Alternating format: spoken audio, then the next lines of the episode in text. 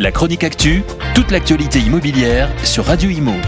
En partenariat avec Regus, des espaces de travail adaptés à chacun. Pour la sixième fois en moins d'un an, la Banque Centrale Européenne a décidé de remonter ses taux directeurs. Annoncée jeudi, cette hausse est de 25 points de base. Elle est donc moins élevée que les dernières remontées des taux pratiquées ces derniers mois, qui étaient de 75 ou de 50 points de base.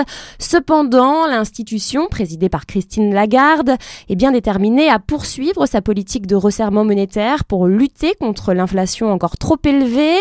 La présidente l'a d'ailleurs annoncé d'emblée, nous ne faisons pas de pause, c'est tout à fait clair.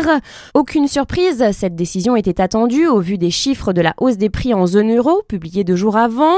Il faut dire que l'inflation toujours très haute a même enregistré une légère progression en avril, passant de 6,9 à 7% sur 12 mois. Dans un contexte compliqué pour les emprunteurs depuis l'été 2022, les taux de crédit risquent d'être encore impactés à plusieurs niveaux par la politique monétaire de la BCE. La chronique actu, toute l'actualité immobilière sur Radio Imo. En partenariat avec Regus, des espaces de travail adaptés à chacun.